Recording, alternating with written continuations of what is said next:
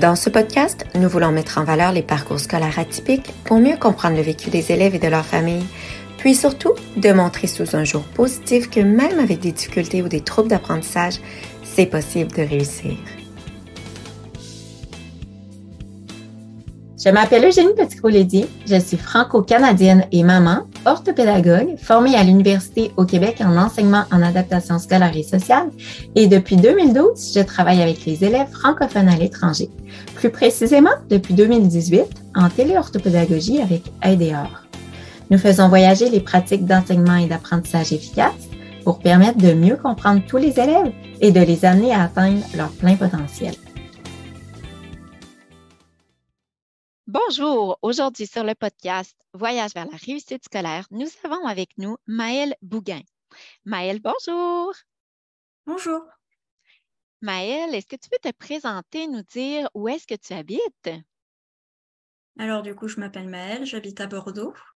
Parfait. Donc, tu es en France. Et euh, Maëlle, peux-tu nous expliquer un peu ton parcours? Tu fais aujourd'hui partie de notre euh, podcast pour montrer aux familles qu'on peut avoir un trouble d'apprentissage et vivre des belles réussites. Moi, j'aime bien dire souvent aux familles avec qui on, intervient, euh, avec les enseignants, qu'on ne se réduit pas à son trouble d'apprentissage. On est une personne euh, vraiment dans sa globalité. Et donc, Aujourd'hui, c'est ce qu'on a envie d'entendre. On entend d'entendre le parcours de Maëlle, euh, ton parcours scolaire et à vouloir faire une profession dans les neurosciences. Pour commencer, je pense que je vais présenter justement mes troubles d'apprentissage. J'ai euh, une dyspraxie et une dysgraphie. Au niveau de ma dyspraxie, euh, je suis à la fois touchée au niveau moteur et au niveau visuospatial, ce qui peut euh, rendre certaines choses difficiles quand on fait ses études en sciences. Et pour la dysgraphie euh, aussi, vu que euh, quand on fait des études, on doit suivre un certain rythme. Et euh, que notamment, moi, l'effet que ça me donne le plus, c'est que ça me fatigue beaucoup. Donc voilà, ça, c'est mes principales difficultés. J'ai toujours été très intéressée par les sciences depuis que, depuis que j'étais petite. Et petit à petit, euh, je me suis décidée vers euh, la biologie euh, parce que comprendre comment la vie fonctionne, enfin, c'est quand même passionnant. Et puis également de par le fait que, ben, avec mes difficultés, bon, j'ai toujours eu du mal pour tout ce qui était mathématiques. donc tout ce qui était physique également, c'était pas forcément mon point fort ça m'intéressait, mais ça restait euh, beaucoup plus compliqué. Alors que pour moi, la biologie, c'est presque instinctif en fait. C'est vraiment quelque chose, j'ai cette logique-là, et du coup, ben, forcément, on va plus se diriger vers quelque chose qu'on comprend naturellement. Euh, maintenant, la biologie, ça reste quand même euh, très large comme domaine. Euh, mais j'ai vraiment toujours été intéressée sur le fait de comprendre comment en particulier le cerveau fonctionne, également parce que euh, j'ai un cerveau qui fonctionne différemment euh, des autres. Donc je suppose que voilà, cet intérêt s'est présenté comme ça pour essayer aussi de comprendre ce que moi je pouvais avoir. Non, c'est pas encore assez, malheureusement. Je viens de finir euh, une licence de biologie et l'année prochaine, je vais être en master euh, de neurosciences euh, internationales à Bordeaux. Est-ce que ça va être comme un docteur? Il faut que tu fasses aussi le doctorat? on peut commencer à travailler une fois qu'on a le master. mais moi, comme j'ai envie de faire de la recherche, je vais essayer de faire un doctorat. Euh, donc après, il, faudra voir. Hein. J'en suis pas encore là. J'ai déjà deux ans de master à faire. Ça dépendra de si je reste en France ou si je dois euh, aller à l'étranger également. Parce que en France, euh, les bourses pour le doctorat, il y en a pas beaucoup. Ça, ça se verra plus tard. Mais oui, j'aimerais bien faire un doctorat parce que c'est ce qu'il faut faire pour faire la recherche. c'est tellement beau de t'entendre, justement, d'entendre que malgré des difficultés qu'on peut avoir au primaire, au collège et, peut-être euh, au lycée, probablement que tu, as vécu plusieurs défis et tu as réussi à obtenir là, ton, ben, ta licence et là, tu souhaites continuer à la maîtrise, tu es même prise et tu souhaites même, euh, tu penses au doctorat.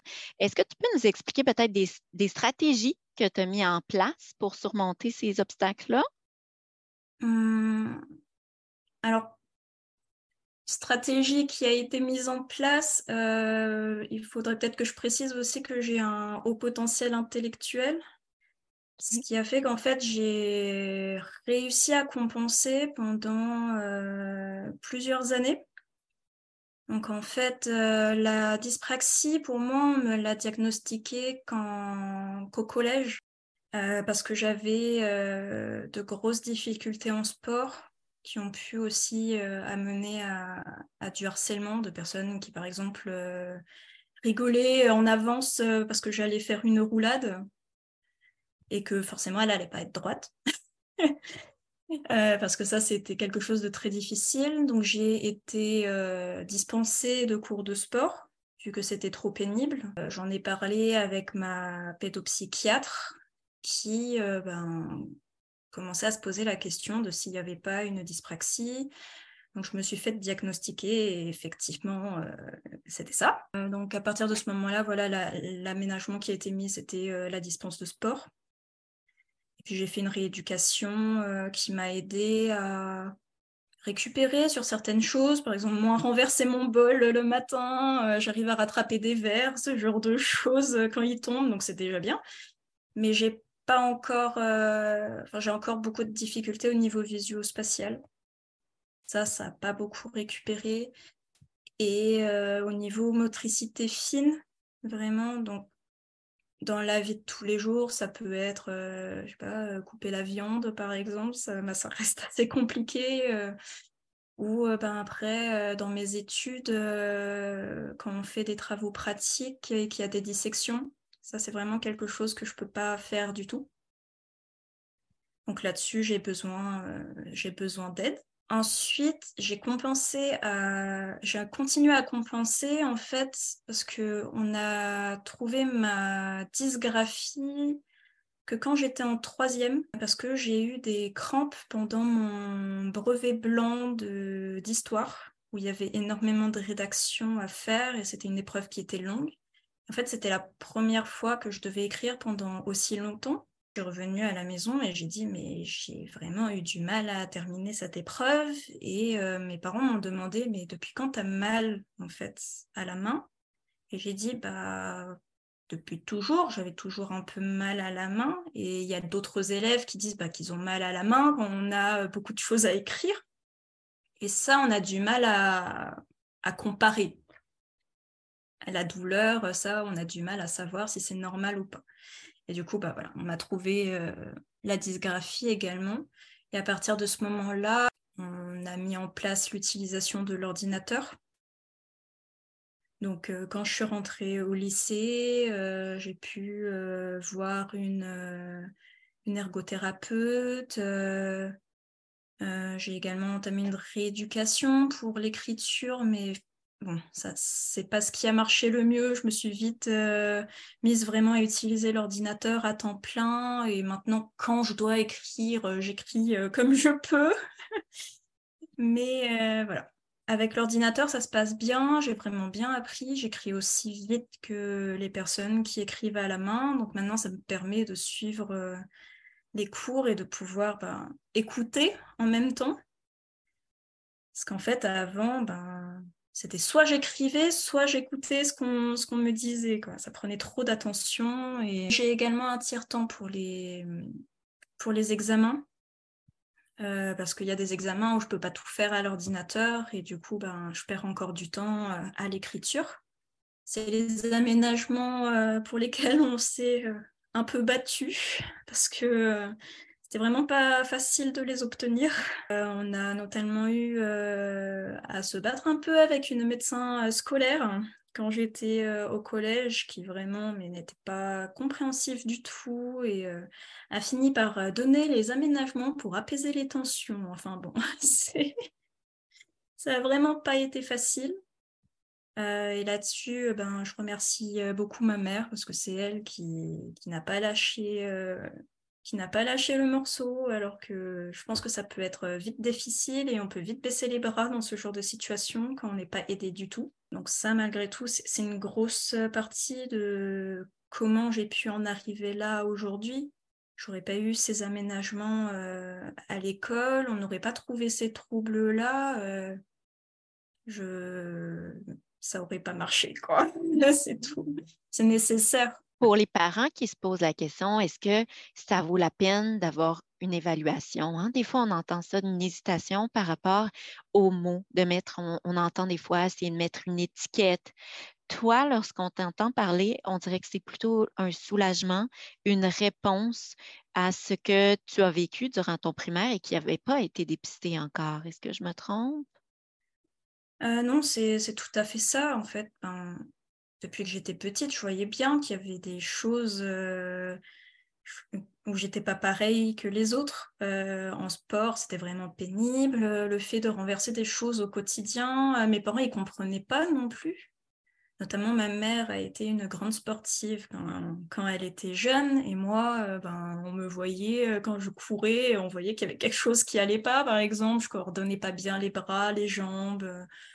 Et tant qu'on n'a pas mis le mot sur ce que c'est, ben, on ne peut pas savoir euh, quoi mettre en place non plus. On ne sait pas si c'est juste ben, une difficulté qu'on peut avoir ou si c'est vraiment ben, quelque chose qui n'est pas normal euh, du tout et qui a des choses à mettre en place en fait. malheureusement, en France, la dyspraxie, c'est clairement pas le trouble euh, le plus connu. On commence à connaître la dyslexie un petit peu et encore il faut quand même que les profs euh, soient un minimum euh, formés pour qu'ils connaissent ça.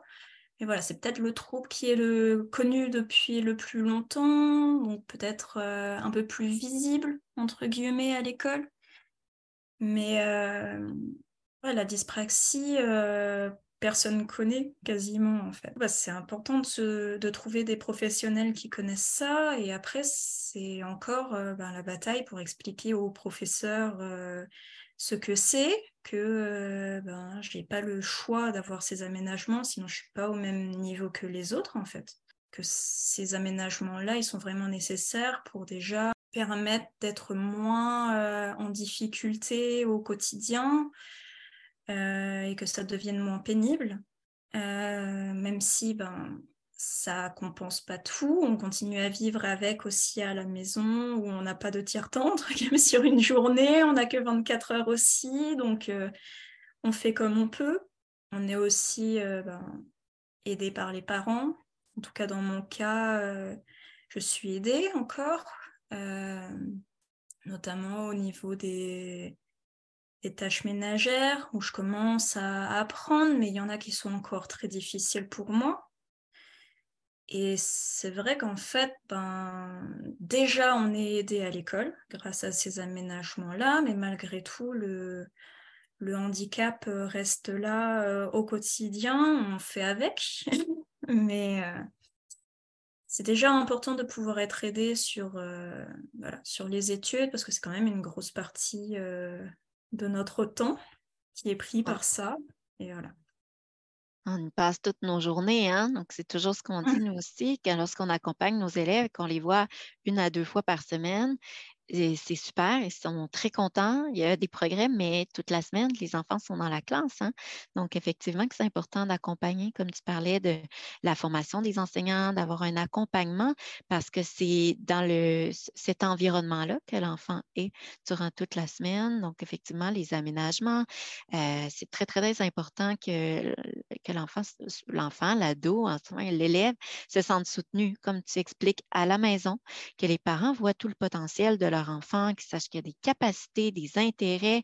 Euh, comme tu dis que ta mère n'a pas lâché le morceau, euh, des parents qui insistent parce qu'ils savent que leur enfant est capable et qu'il faut mettre des aménagements pour que leur potentiel puisse être à son plein développement. Et puis, dans la classe aussi, c'est possible de voir que cet enfant-là est plutôt verbomoteur ou est plutôt une, une très belle énergie. moi, souvent, j'aime bien parler de tout ce qui est des émotions.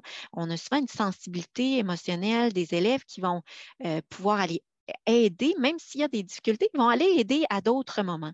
Ils vont aller soit distribuer des feuilles ou ils vont aller apporter un soutien quand la personne a une tristesse. Ou, on, peut voir des fois sur les élèves qui ne sont pas nécessairement vus lors des évaluations, mais il y a d'autres choses à valoriser, tout ce qui est les, arts. Hein. Souvent, on a des élèves qui vont être euh, très bons, peut-être alors soit au piano ou au violon ou d'autres euh, d'autres intérêts qui ne sont pas nécessairement euh, en lecture, en écriture ou comme toi en sport, de ce que tu parlais.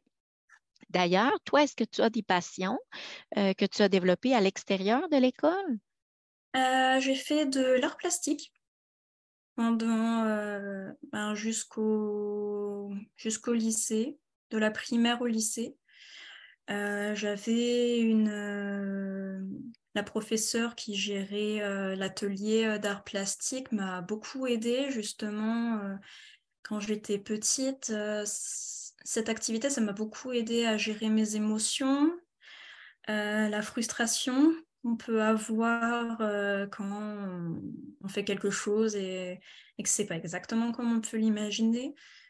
surtout que j'ai une, j'ai une anxiété de performance donc naturellement, je suis déjà très perfectionniste et c'est vrai que ben, j'ai commencé en plus cette activité au moment où on ne connaissait pas mes troubles.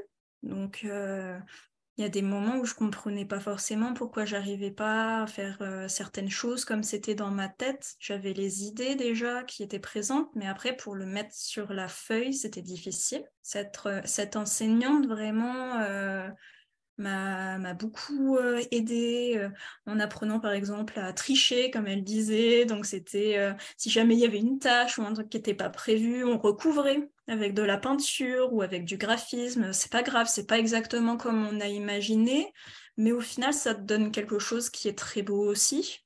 Ça fait partie du processus. C'était pas prévu mais on peut en sortir quelque chose de très bien ça m'a vraiment beaucoup aidé à apprendre que bon, même si une erreur ça peut arriver, au final, voilà, on peut, on peut en sortir quelque chose de très beau.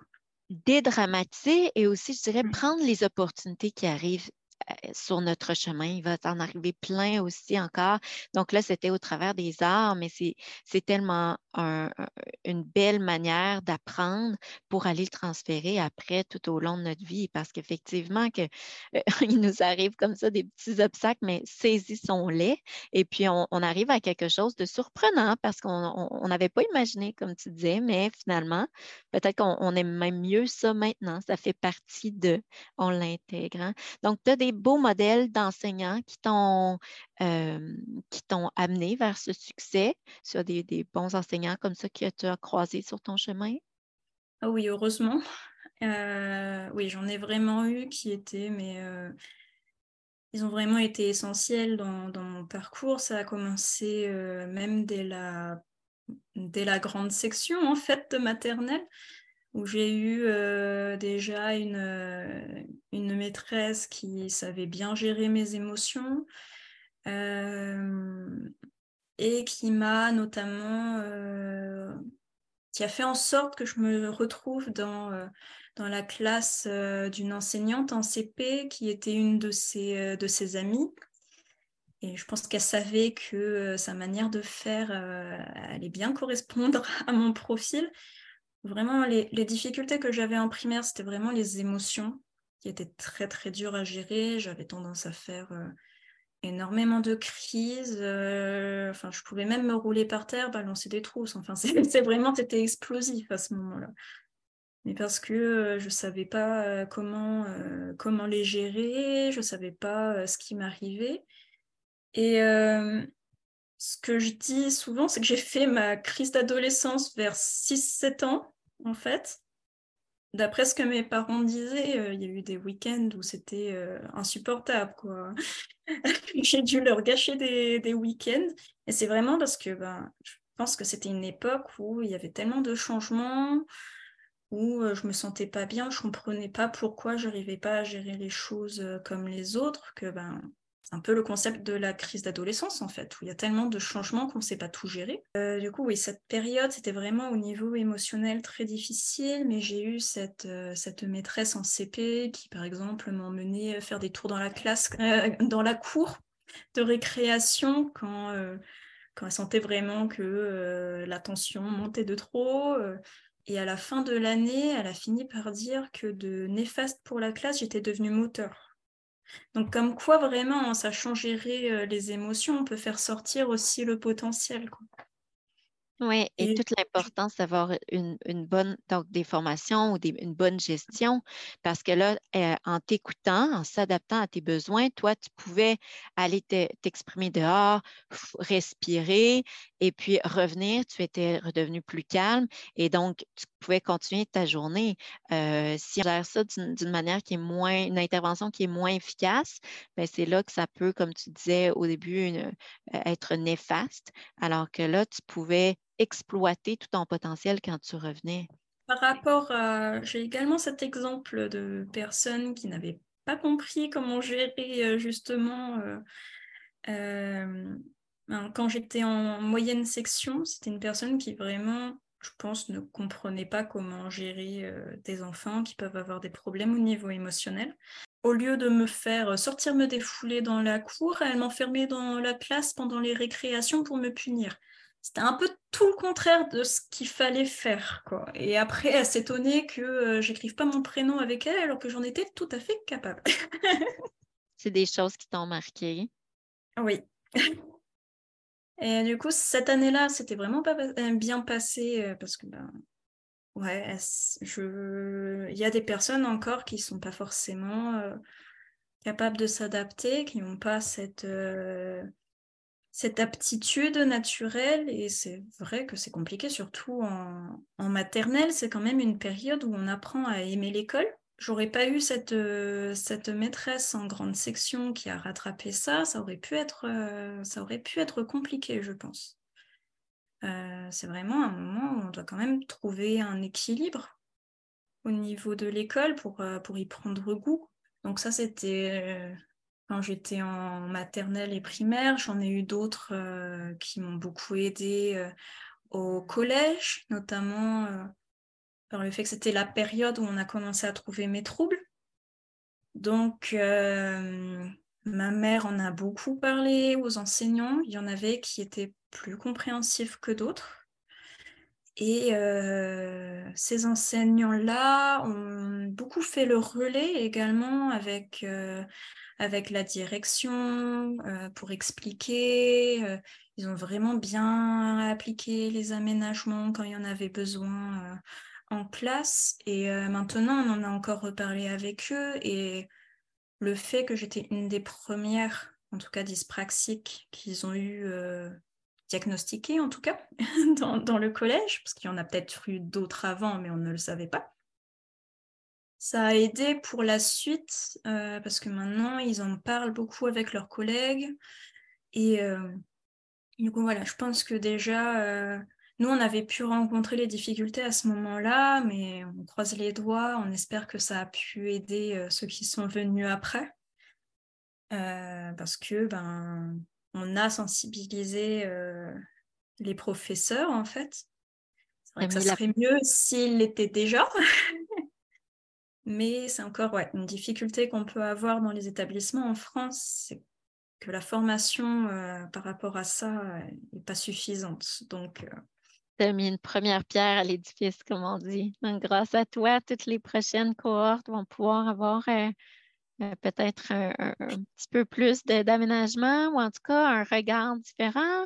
Peut-être justement cette pensée que, ah, ben, peut-être, est-ce que ça pourrait, donc, euh, de, référer vers un professionnel pour avoir un mmh. jugement, en tout cas, faire des démarches pour avancer, pas laisser l'enfant en souffrance, tout à fait. C'est très, très important aussi, je trouve, de mettre en, avant des aspects positifs. Souvent, quand je demande euh, aux élèves, toi, avec ton trouble d'apprentissage, est-ce que, euh, est-ce que maintenant tu vis bien avec et tu aimerais le, tu, es contente de l'avoir parce qu'il fait partie de toi, il fait partie de la personne que tu es maintenant? Est-ce que tu es de cet avis-là, toi? Comment le vis-tu aujourd'hui? Je dirais que pour le haut potentiel intellectuel, je suis contente de l'avoir. Je sais que ça m'a beaucoup aidé pendant mon cursus pour également pouvoir euh, mieux gérer le reste des troubles. Je ne sais pas si je peux dire que je suis vraiment contente d'avoir les troubles de l'apprentissage, mais ils sont là, ils font partie de moi, j'ai appris à, faire avec, à m'adapter. Ils font partie de tout ton développement qui font euh, probablement en sorte que tu sois autant persévérante. Euh, lorsqu'on parle tout à l'heure, il y a de la... Je pense que ça, ça, a dû euh, jouer. C'est clair que ça forge le caractère. Peut-être la résilience, tout ce parcours familial qui t'a soudé avec tes parents, je pense. Il y a pu avoir euh, des moments difficiles dans la famille, notamment des périodes où, euh, euh, en terminale, notamment, j'étais vraiment, j'étais sur le point de faire un burn-out en fait par rapport aux mathématiques. Je me suis retrouvée avec une enseignante qui vraiment m'était, enfin, c'était pas un enseignement qui correspondait à ma manière de faire. elle mettait trop de pression en fait euh, il y avait trop de charges de travail par rapport à ce que j'arrivais à, gérer. Euh, j'étais dans une classe euh, européenne au lycée.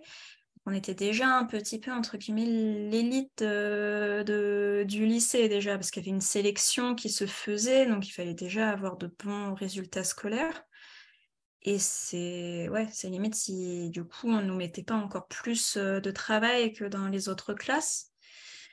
Euh, alors que bon, on avait le, niveau qu'il fallait hein, déjà normalement.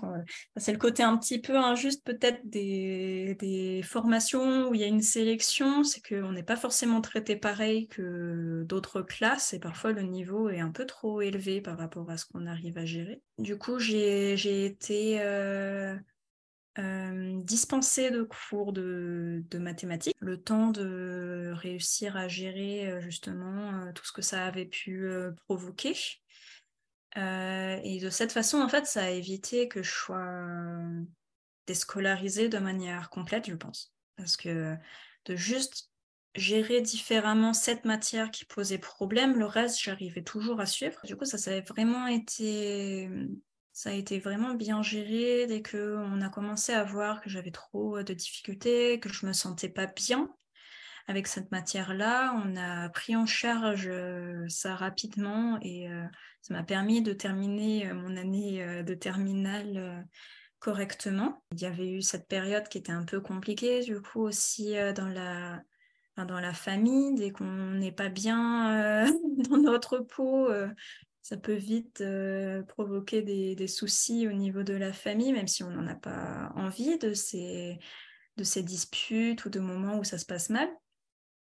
Mais euh, les émotions, c'est comme ça. Hein. Donc oui, le fait d'avoir beaucoup été accompagnée euh, par mes parents, ça nous a soudés, mais j'ai pu quand même rencontrer des périodes où c'était un peu plus difficile par rapport à mes émotions. Euh, notamment de manière ben, plus récente, début, euh, début de cette année. Euh, on, a, on a trouvé que mon trouble anxieux s'était généralisé.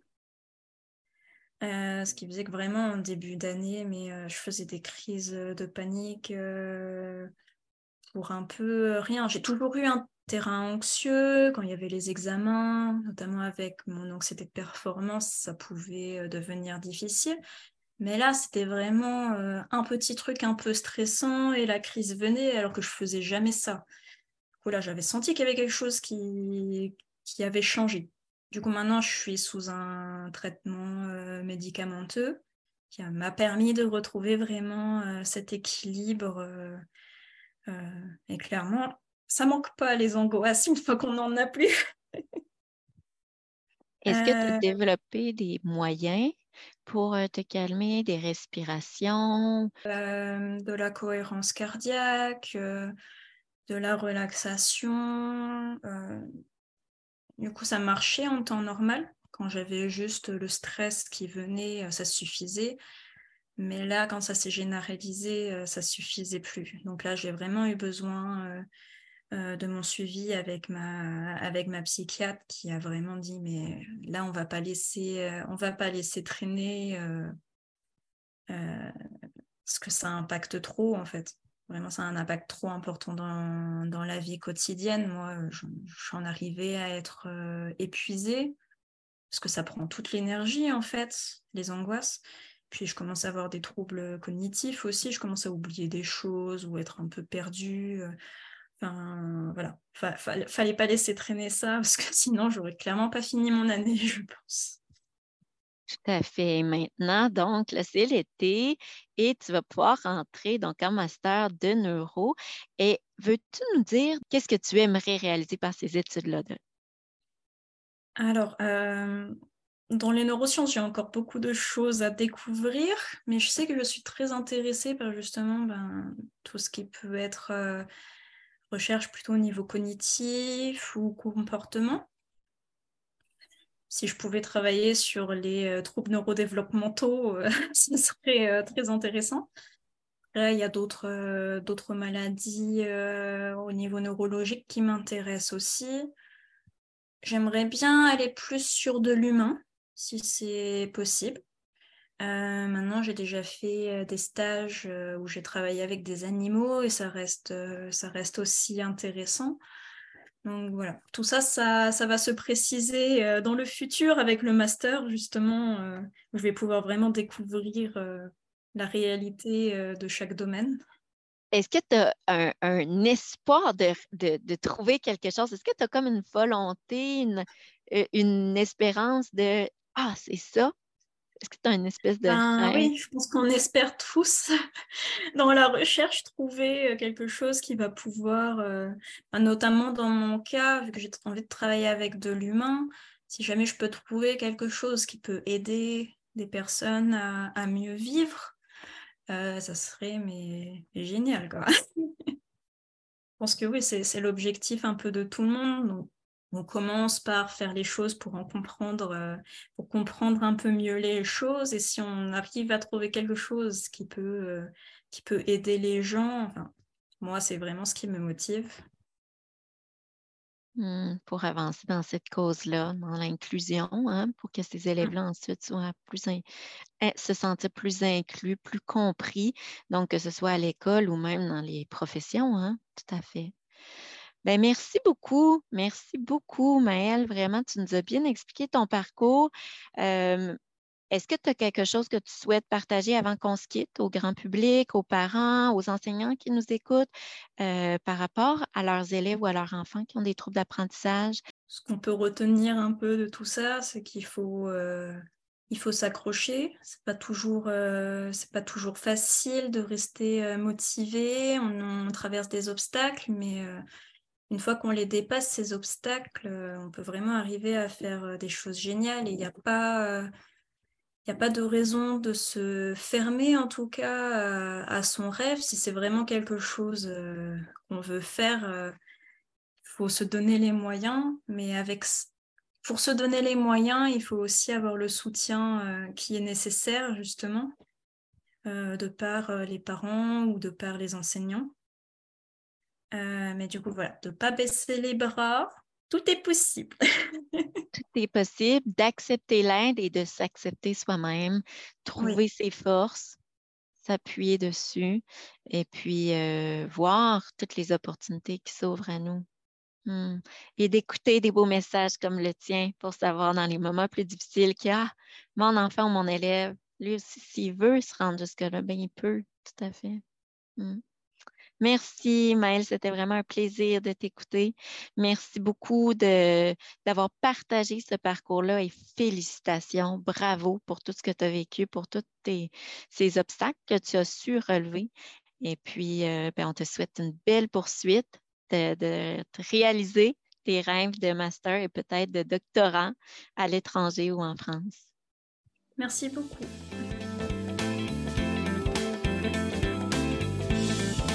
C'était Maëlle Bouguin pour notre podcast Voyage vers la réussite scolaire. C'était Eugénie d'ADR l'orthopédagogie Globetrotters, toujours prête à vous aider à fleurir et à grandir par notre profession partout où que vous soyez.